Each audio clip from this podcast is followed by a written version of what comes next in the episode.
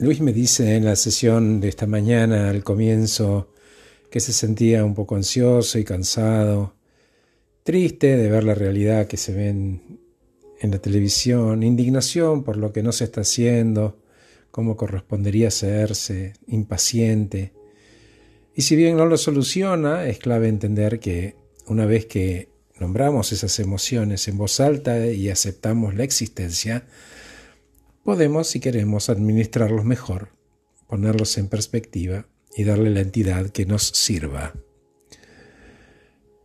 Este último tiempo se rompieron dos acuerdos clave, la seguridad personal asociada a la salud y la libertad, porque voluntariamente algunos, otros más, otros menos, al evitar lugares concurridos por seguridad a los contagios, nos privamos de los encuentros casuales, el misterio, la sorpresa y todas esas cosas que nos hacen sentir vivos, especialmente a las generaciones más jóvenes.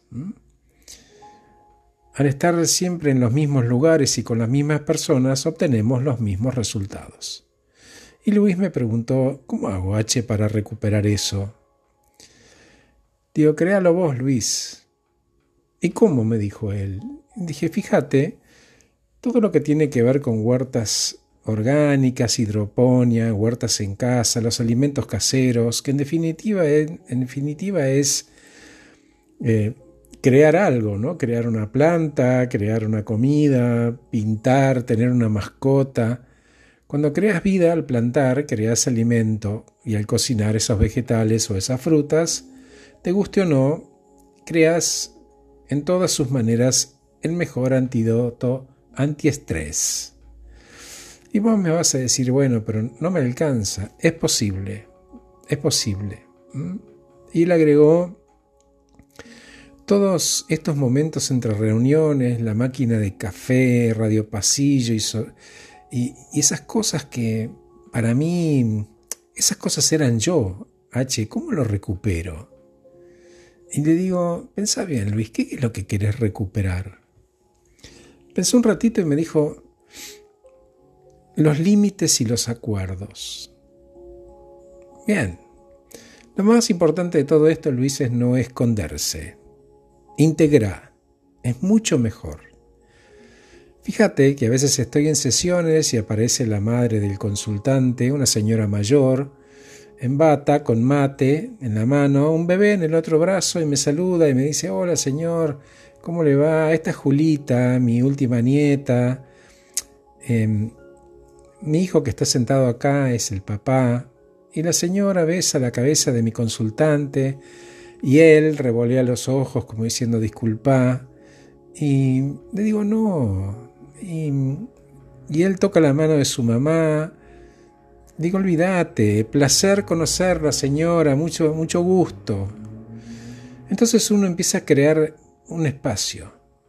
Lo que te propongo es crear tu espacio sagrado, tu santuario, vestite bien, como si estuvieras en la oficina, una consultante, una Luisa, me cuenta que cuando tiene reunión de dirección, hasta se pone tacos altos. Me dice, porque el ruido del taco en el piso ya me pone en el rol. Otra prepara su cartera, otro prepara su mochila y su portafolio. Otro saca al perro a caminar y cuando vuelve a casa vuelve en modo oficina.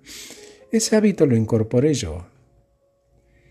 También los hábitos de vestirme y perfumarme para mí, los incorporé, ponerme zapatos de calle.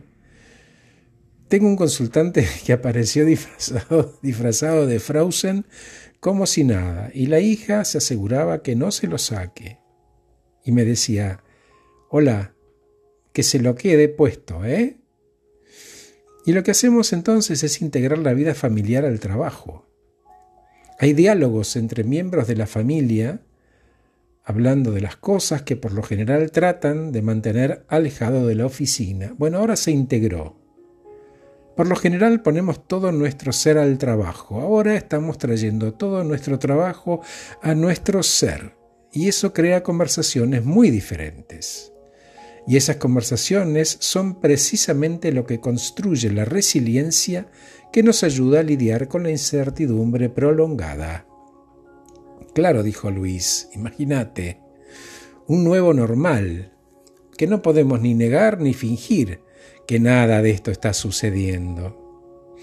Entonces, si somos capaces de reconocer nuestra realidad y luego responder en consecuencia a esa realidad, nos hacemos más productivos, reducimos el estrés y eso mantiene nuestro sentido de conexión, que en última instancia es nuestra mayor fuente de resiliencia para lidiar con este tipo de situaciones.